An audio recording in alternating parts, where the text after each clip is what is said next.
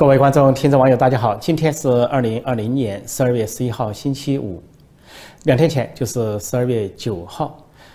美国驻中国大使馆和中国驻美国大使馆都各自有大胆的举动，而且发生在同一天，引起了网民的纷纷议论。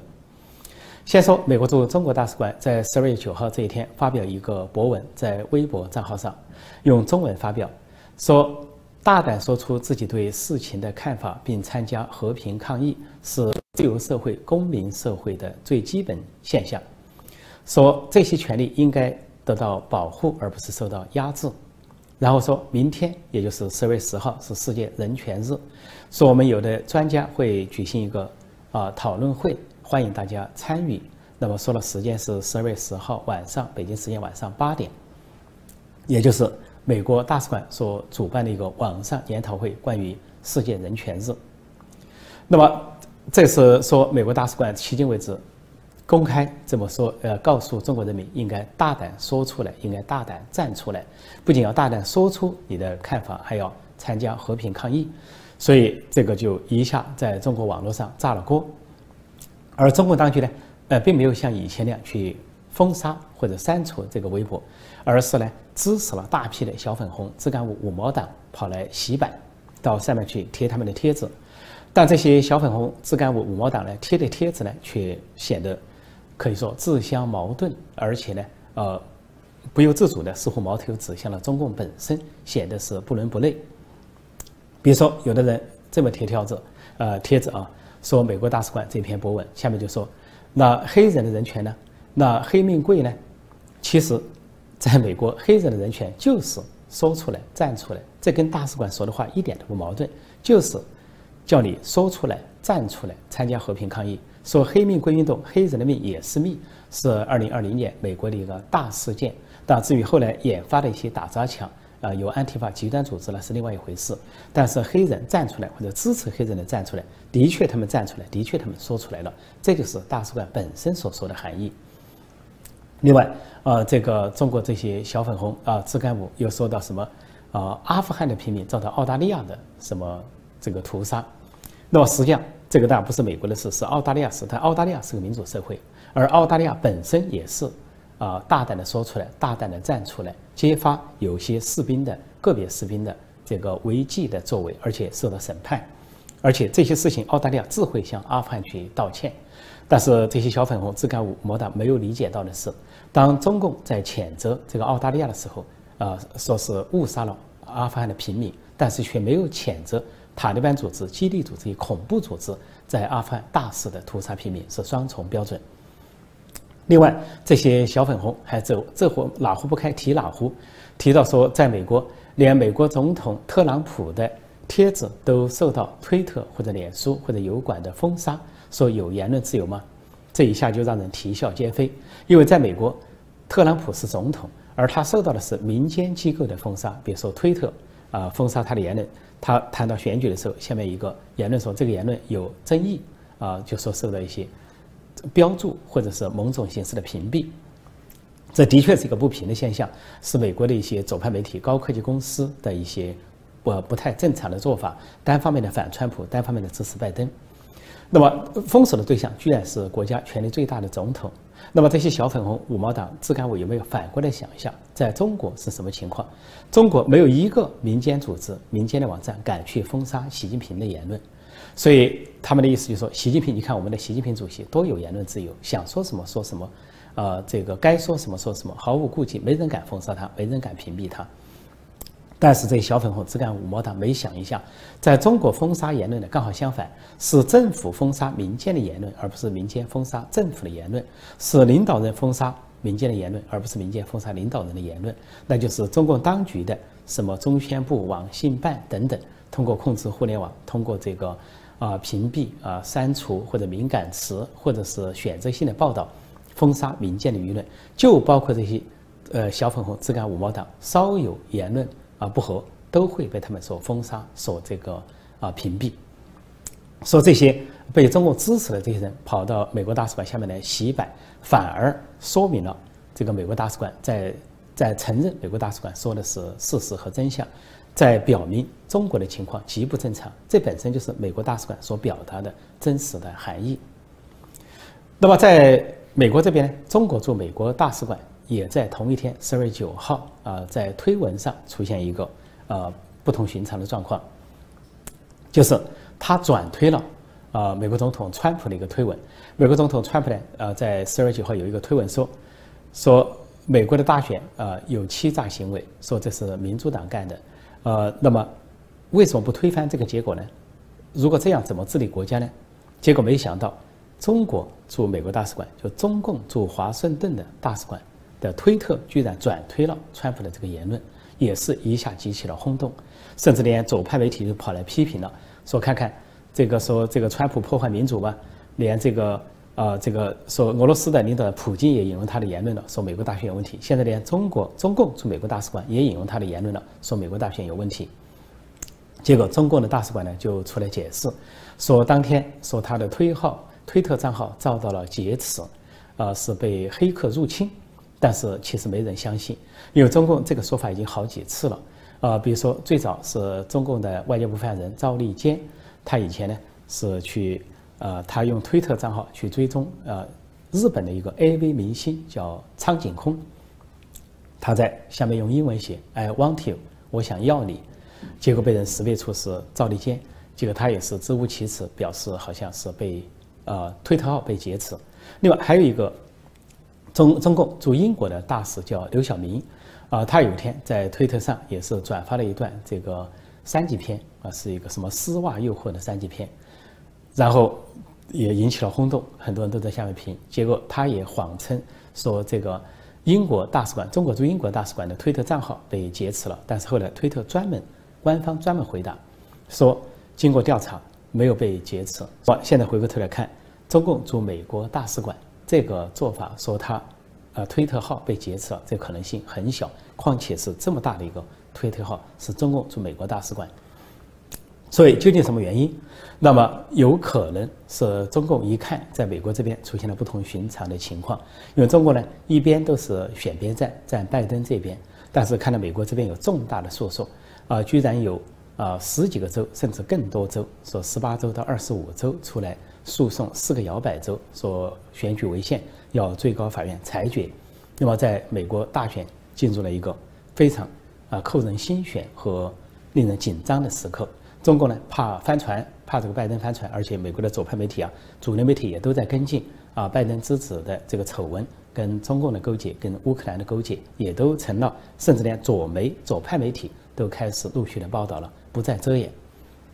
这样的情况下，中共是否留了一手？呃，觉得是不是这个川普会翻盘？那么万一翻盘，是不是给自己留个余地？于是呢，就可能唆使这个中共驻美国大使馆转推了。这个川川普的一个推文，以表示对川普的同情或者是支持。啊，无论如何，这两个大使馆，就是美国驻中国大使馆和中国驻美国大使馆，在同一天，十二月九号，都有这么一个非常大胆的啊不同寻常的举动啊，确实引人瞩目。前两天，美国国务院公开制裁中共的人大常委会副委员长。总共十四名副委员长全部上榜，全部受到制裁。因为香港问题，他们通过港版国安法，而中共在香港是对港人形成追打、追杀、秋后算账之势，一天都不停手。所以，美国推出了这个最强有力的制裁，针对中共的副国际官员十四名副委员长。那么，中共当时扬言说要报复。那么，过了几天，中共的报复措施终于出台了，呃，是由外交部发言人出面宣布的，说。有两项，第一个说针对啊美国涉港的这些官员或者是国会人员或者是非政府组织，就是民间组织的人员，实行对等制裁。啊，第二句话是说，啊美国的外交人员去香港或者是澳门的话，这个取消他们的免签，就原先有免签证，也就是说需要签证。就这两句话，实际上是高高举起，轻轻放下，因为这里面不涉及任何人民。美国制裁中共这边是有名有姓，甚至有相片，十四名人大副委员长啊历历在目。但是中共制裁美国提不出一个名字，而美国针对的是中共的高官，是跟民间毫无关系。但是中共针对美国呢，啊，不仅说要针对美国的官员，还有国会的议员，还是要明确说要针对民间的像人权组织这些，啊，甚至又说到什么外交官的这个免签等等。所以这些说法云里雾里，其实中共主要这么做，啊，对美国没有任何的影响，主要是在国内做个宣传。在中国老百姓面前做个样子，表示啊，美国是大国，我也是大国，我们有来有往，啊，他制裁我们，我们也制裁他了，无外乎就是这么在中国老百姓面前装装样子，耍耍枪。呃，但是呢，这个《环球时报》总编胡锡进啊，就这个事情呢，却出来发表一个长篇的博文，啊，表面上是对美国是大加讥讽，但是你要仔细读了他这个博文呢。倒觉得他很像是在讥讽中国政府本身，讥讽这十四名被制裁的高官，甚至矛头直指习近平和习近平当局。他是这么说的：“他说，美国啊制裁呃中共的十四名呃副委员长，他说应该对他们的履职和个人生活不会构成实质性的影响。”他说，他们不太可能，呃，跟美国有那些制裁所针对的联系。那么意思就是说，美国制裁他们呢，是说要冻结他们在美国的资产，啊，限制他们和亲属这个进入美国的签证，啊，另外呢，要停止跟美国系统的交易等等。那么习，呃，胡锡进在这里说，啊，不太可能。他没有说绝对没有，绝对不会。他说不太可能，实际上意思就是说有可能。十四名副委员长就有可能有家属子女资产在美国，所以受到制裁。实际上他想暗示这个意思，所以用了一句模棱两可的话叫“不太可能”。然后后面又有一句话更模棱两可，他说：“呃，事实上，呃，说近一两年，呃，中国的领导人已经对跟美国的这些联系保持了高度的警惕。意思就是说，以前不警惕，啊，大而化之。”就把家属子女财产转移到美国。那么这一两年，由于双方有斗争、有制裁，因此呢，中国领导人开始警觉了，开始小心了，注意了。那么实际上暗示的就是，呃，中共领导层有贪腐，多多少少有贪腐，他已经算说的客气的了。回敬在接下来说到美国政府经常出台针对中国的这些制裁措施，说是哪像一个大国政府的样子，直接冲击了说社会呃世界的和平与稳定，说倒像是伊斯兰的草台班子，伊斯兰国的草台班子。实际上，中共在香港就是这么做的。中共在香港不仅搞秋后算账，而且是搞国家恐怖主义，把党的一切、党领导一切推到香港。啊，今天通缉这个，明天逮捕那个，不断的制造大逮捕、大恐慌。啊，按胡锡进的说法，就是直接冲击了这个世界的和平与稳定。哪像一个大国政府，分明就像伊斯兰国的草台班子。胡锡进还专门提到人权，他说提到人权这个话题时，这个政府应该修得找个地缝钻进去。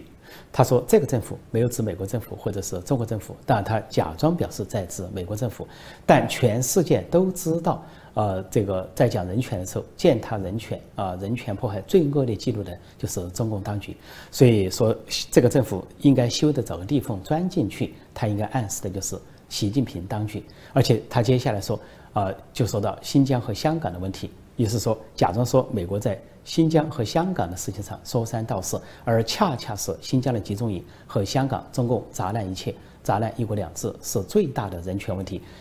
后来回信又讲到说，美国现在大搞民粹主义、民族主义，好像是脸上长得显。实际上，这个又是指的是习近平当局、习家军的作为。因为习近平上来以上台以来就搞这两个，一个是民族主义，一个是民粹主义。啊，民族主义一直扩大到国家主义的程度，以至于把纳粹德国的理论化妆师都拿来吹捧。啊，民粹主义就是在。啊，民间搞这种啊，这个小粉红、自干五、呃五毛党这种起火，这恰恰是习近平和习家军的招牌。这里又受到呃胡锡进的痛批，因为在美国还有两党的制衡，但是在中国这边根本没有制衡，只能只能任其发展。所以整个说下来，胡锡进在这里就是明嘲暗讽习近平。另外，胡锡进还提到，呃，美国开发出了疫苗，说是川普政府啊宣扬美国优先，那么他这个也痛批一番，啊，似乎意味着这个中共呢研制不出疫苗或者疫苗落后，啊，然后呢，因为中共当局又说有疫苗之后要跟非洲或者支援，那么意思就是说啊，习近平当局不是中国优先，不是中国人民优先，首先去支援。啊，世界上他的灰色势力，所谓中国人民的老朋友，也就是习近平当局自己的老朋友，实际上在这里呢，呃，胡锡进所发出的也是抱怨之声，对习近平和习当局的抱怨之声。胡锡进之所以啊借骂美国的方式来骂中共，啊骂特朗普的方式来骂习近平，指桑骂槐，我想主要跟他个人最近的境遇有关，因为他现在遭遇了丑闻，呃，就是这个《环球时报》的呃副总编呃段静涛这个出来揭发，说这个胡锡进生活不检点，跟两个女同事有不正常的男女关系，而且呢分别生下了私生子，呃，这个胡锡进呢没有公开否认，没有否认。有不正常的婚外情，也没有否认有私生子，只是说段静涛想取他而代之当总编，呃，但是呢，这个事情在中国的互联网上发酵，那么后来不仅呢，这个网信办没有去管这个丑闻，而且中纪委的官网也堂堂正正的登在那里，因为段静涛是实名制举报这个胡锡进，那个举报就已经历历在目啊，胡锡进犯了什么啊？两个私生子啊，两个婚外情。两个这个情妇等等，那胡锡进显然对啊习近平当局的做法非常不满啊，就等于说，一方面也没有去处理这个副总编，既没有宣布说对副总编撤职，当然胡锡进本人也没有被撤职，也就是说，他跟这个副总编还要在那里共事，已经翻目成仇，已经是实名制举报，他还要在那里共事，而一旦实名制举报到中纪委之后，基本上这个官员。按照正常的程序，应该是受到查处，所以胡锡进是否下一步受到查处都很难说。另一方面，这个网信办不仅不去删除有关胡锡进的丑闻，而且呢还允许民间把这两个情妇的相片也都刊登出来，甚至还有他到机场送私生子、送儿子的相片。呃，另外据体制内说，这个胡锡进最近很尴尬，说进出《环球时报》还有人向他恭喜道贺，说新年到了。啊，动不动就向他恭喜，他很错，说恭喜什么？人家恭喜他喜得贵子。所以经过这几番道贺之后，他是脸上红一阵白一阵。很显然，这个胡锡进憋着一肚子的火，所以这回借这个香港事情，借中美在香港问题上的交火交恶，呃，写了一个长篇博文。呃，表面上骂美国，实际上骂中共；表面上骂特朗普，实际上骂习近平。因为只要把主语换下，这个文章顺得不得了。只要把他这个长篇博文。主语换下，说美国的方向换成中共，说这个特朗普的地方换成习近平的名字。这个文章读起来不仅很流畅，而且很符合逻辑，恐怕也很符合这个胡锡进这个胡总编的心思，他真实的心思。说到胡锡进不满，其实呢还有更多的御用学者现在对习近平不满，呃，比如最近有一个叫石英红的人，这个人呢是人民大学国际关系学院的教授，呃，也是一个所谓外交专家，以前也说是中共高层的智囊团成员之一。那么他现在接受一个专访，也是这个旁敲侧击的，表面上在说美国，实际上在批评现在的习近平和习家军的这个战狼精神、战狼外交。他说，呃，在呃，十九大之前，他说中国的国际形势都很好。他说十九大之后，没想到国际形势恶化到这个程度，说国际上的反华联盟几乎都成型了。呃，他的说明用反华联盟，也就是国际上以美国为首的反中共的联盟成型了，完全反击中共。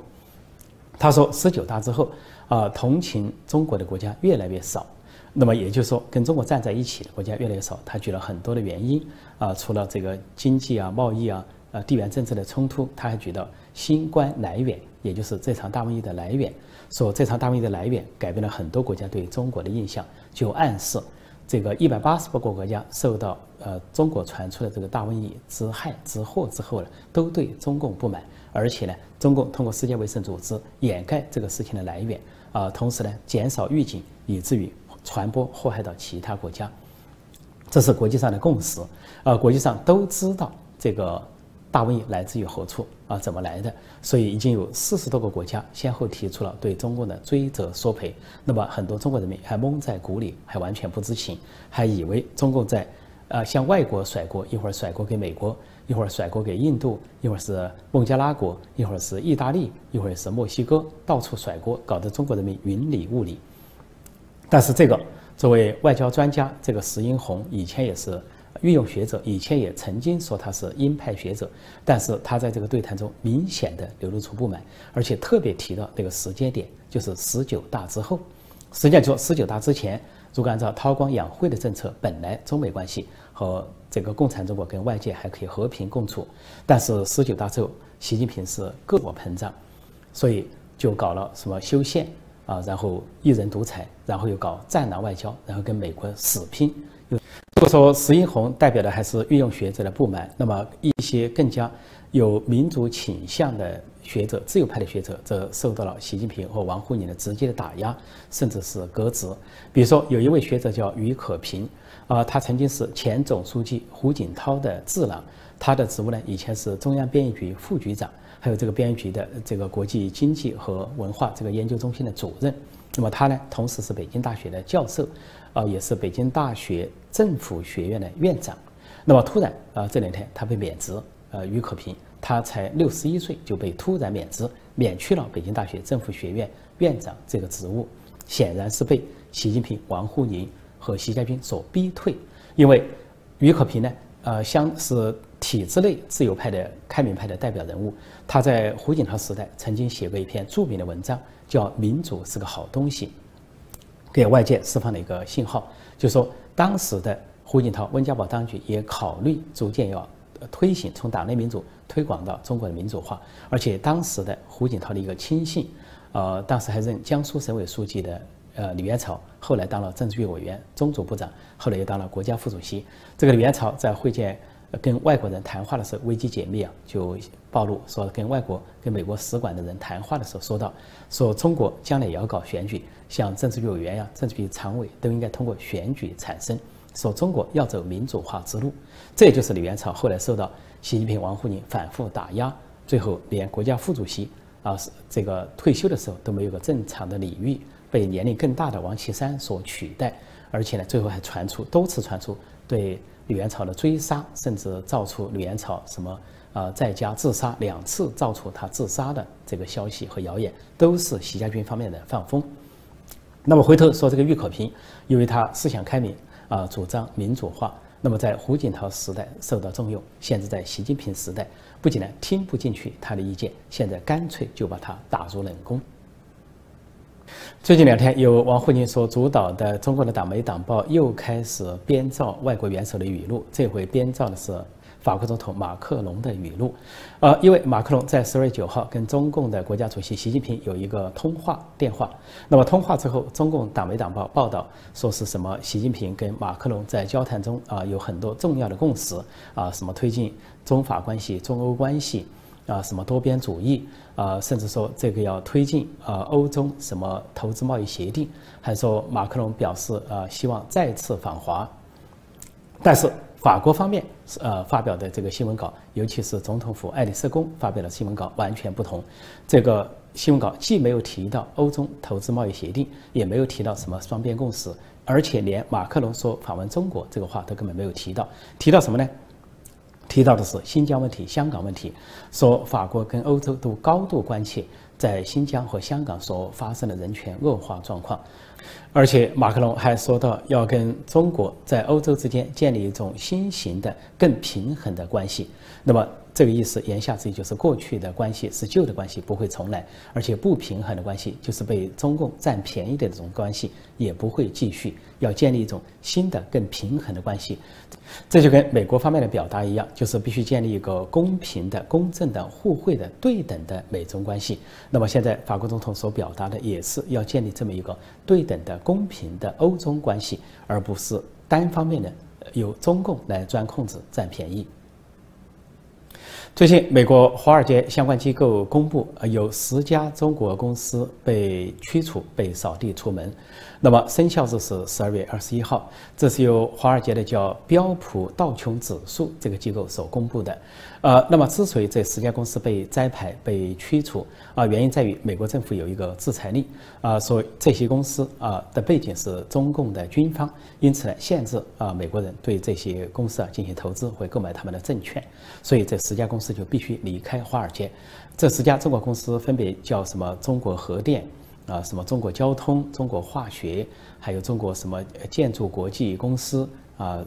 还有海康威视，还有中科曙光等等，那背后都是中共的军方就是解放军的军方部门在背后。那么到美国来圈钱，圈了美国人的钱之后呢，去发展中共的军力，倒过来威胁美国和国际社会，这就是被扫地出门的原因。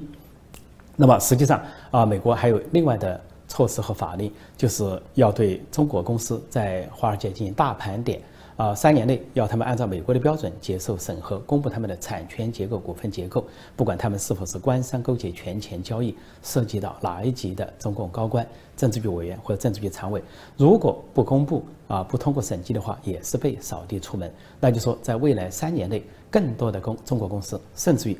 夸张一点说，恐怕所有的中国大公司都会被华尔街扫地出门。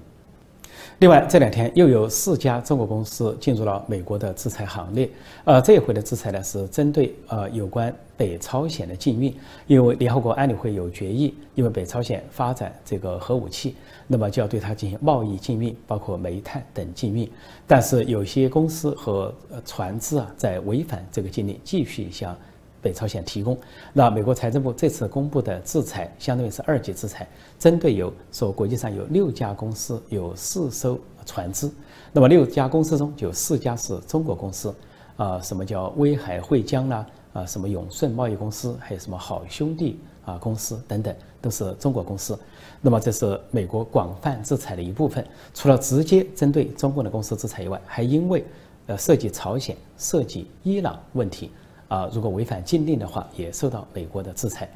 最近国际上有一个统计说，川普政府四年中是发出制裁令最多的美国政府，说在四年中总共推出了三千九百多项制裁，说相当于平均每天有三项制裁，而这大多数的制裁都知道是针对中国，针对共产中国，这是川普政府执政的一大成就之一，或者说外交成就之一。那就是最大程度的反击、反制了共产中国，而最大程度的唤醒了美国，唤醒了世界。好，今天我就暂时讲到这里。晚上八点，美东时间晚上八点继续直播。就一些重大的问题，比如说美国大选，呃，中美关系，或者是中国、美国之间有大事发生的话，都基本上继续直播，跟广大观众、听众、网友在线互动、在线问答。请继续锁定陈破空纵论天下。好，谢谢大家收看收听，再见。